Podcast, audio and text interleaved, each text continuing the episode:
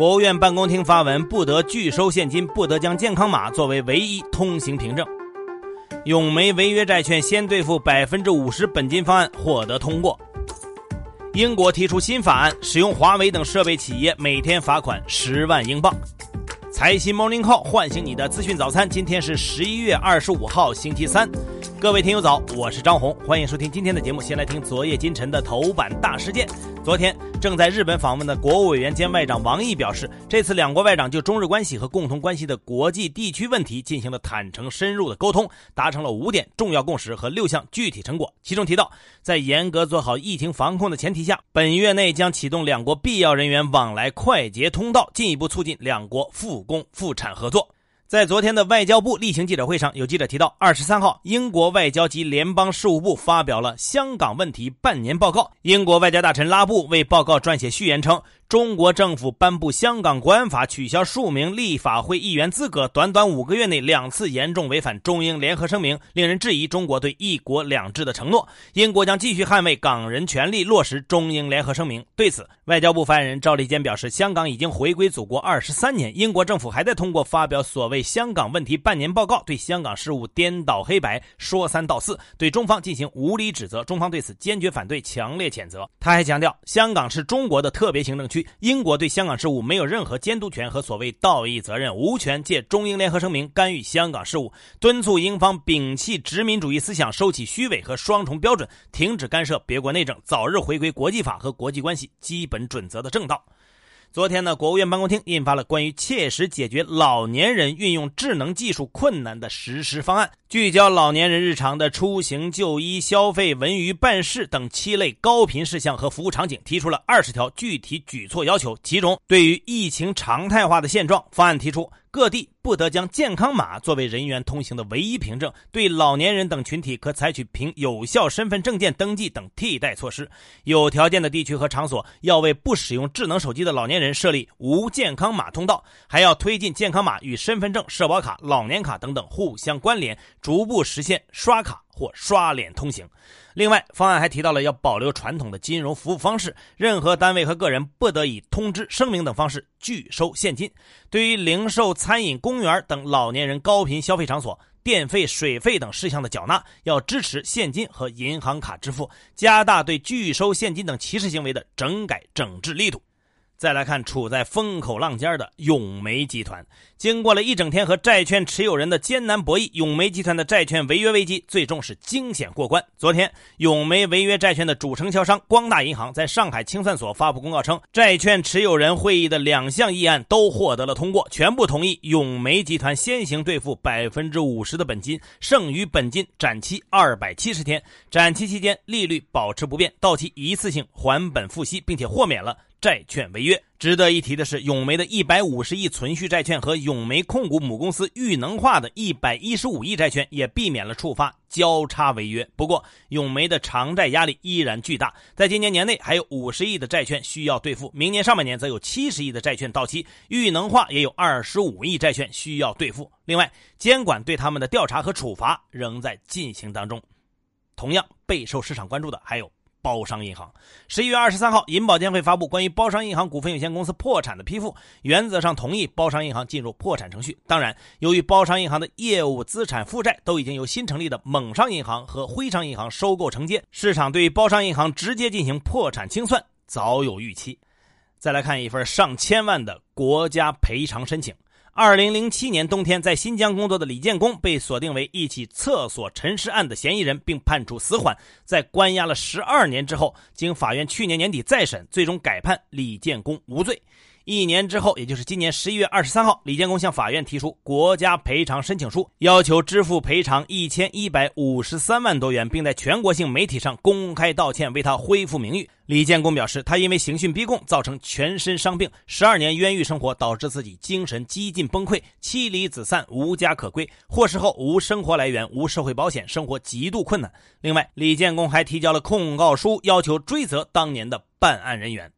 来说说疫情。昨天，天津市通报称，截至目前，天津滨海新区汉沽街中心渔港冷链物流区的 A、B 区已连续十四天以上无本地新增确诊病例，已经下调为低风险地区。另外，天津滨海新区的全员核酸检测已经结束，结果都是阴性。另外呢，天津海联冷库的感染源也已经查明来自于北美猪头。海联冷库疫情和抗海轩疫情之间没有关联，是两起独立的发病。昨天，内蒙古满洲里市的全员核酸检测采样工作已经全面结束，排查出密切接触者三百零五人，都已经集中隔离。同时，为防范疫情，从昨天开始，满洲里全部公交线路暂停运营。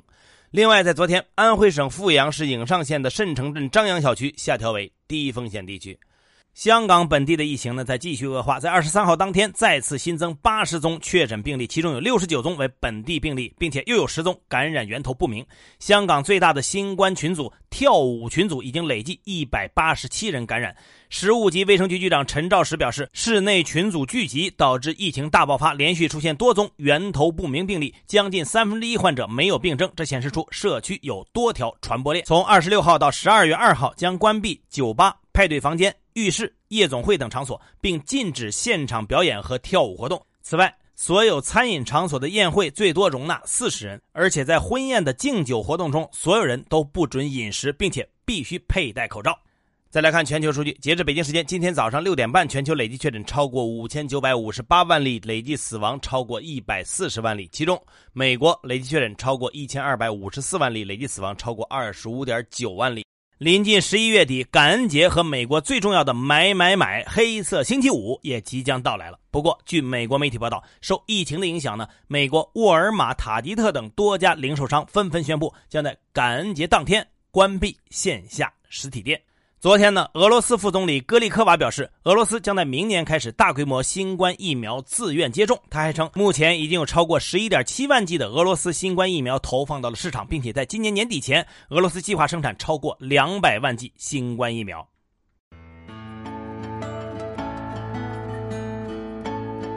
好，接下来关注今天的财新说，本轮宽松货币政策该如何退出？京东数科首席经济学家沈建光认为，首先，货币政策不能立即转向，当前经济距疫前正常水平仍有距离，因此扩张型的短期需求管理政策仍有用武之地。其次，要做好部分特殊政策的过渡安排，特别是中小微企业阶段性延期还本付息和金融系统让利政策，要避免政策退出造成不利影响。再者，要高度关注金融系统脆弱性，要防止企业和居民杠杆率抬升太多，并继续压降金融业务杠杆。最后，要把握好政策退出的节奏和力度，高度关注资管新规过渡期到期的影响，同时重点监管房地产、金融科技和政府隐性债务。如何实现区域协调和高质量发展？中国社科院农村发展研究所所长魏厚凯认为，首先深化完善区域发展总体战略，要推动西部大开发，扶持东北振兴和现代化，促进中部地区加快崛起。要构建横跨东中西、连接南北方的三横三纵国土空间开发主架构。其次，应建立以城市群和都市圈为主要载体的增长级网络，加快推进世界级、国家级、区域级三级城市群建设。再者，要加快推进县域城镇化进程，充分发挥县城作用，加快推进特大镇设施。最后，要精准识别和划定欠发达地区，制定实施欠发达地区扶持政策。要把着眼点放在农村地区，加快缩小不同区域农村地区之间的发展差距。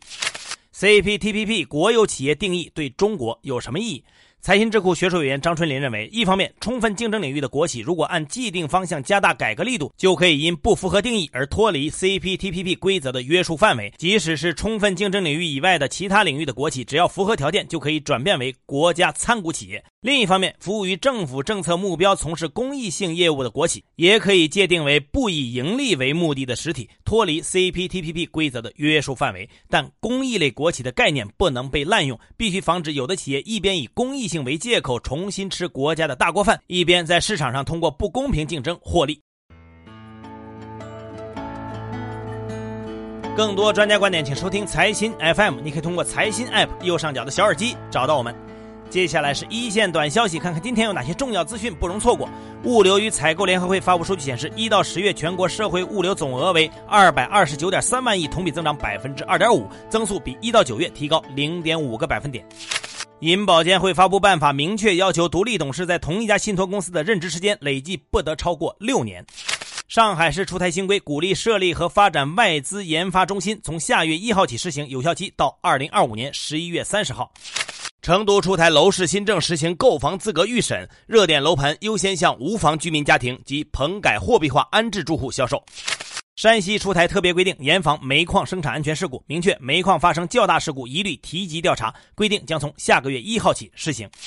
王书金案发回重审后，一审宣判，河北邯郸中院判处王书金死刑，且没有认定聂树斌案是王书金所为。对此，王书金表示将提起上诉。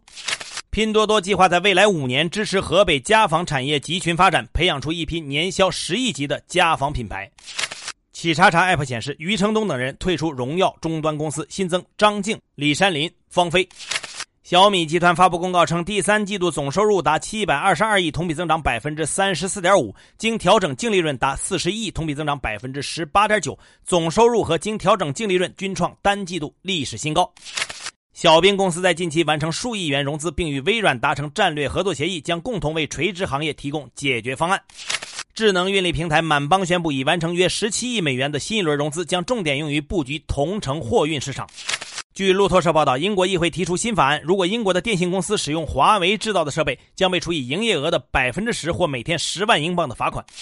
路透社还报道，印度科技部发布声明表示，将对四十三款应用程序颁布禁令，其中多数来自中国，还包括阿里巴巴旗下的全球速卖通。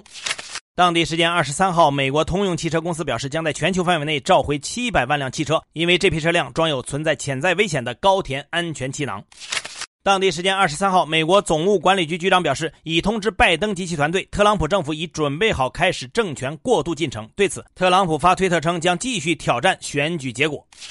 接下来是国际资本市场，美股三大股指集体上涨，道指涨百分之一点五四，报收于三万零四十六点二四点；纳指涨百分之一点三一，标普外指数涨百分之一点六二。追踪小型股的罗素两千指数创历史最高收盘纪录。热门中概股涨跌不一，途牛涨百分之二十一点三七，趣头条涨百分之十四点九四，开心汽车跌百分之二十三点七一。再来看今天的财新理财日历。最近五个交易日，有色金属板块领涨两市，累计涨幅超过百分之七；医药生物领跌，跌幅为百分之一左右。受经济复苏、需求提升、去库存等因素影响，顺周期板块近期大涨，带领沪指站上三千四百点。最后呢，仍然是我们的互动时间。今天我们的话题就是解决老年人运用智能技术的困难，你认为可以怎么做呢？智能技术又该在哪些方面进行优化呢？欢迎关注财新视听的公众号“财新视听”，找到今天的节目推文，在下方评论你的观点，我们会抽取五位听友，每人获得一张气球的电影票，先到先得，数量有限。好，以上消息来自于我们财新网，还有新华社。各位安心上班，好好挣钱吧。明天财新 Morning Call 依然准时上线，唤醒你的资讯早餐。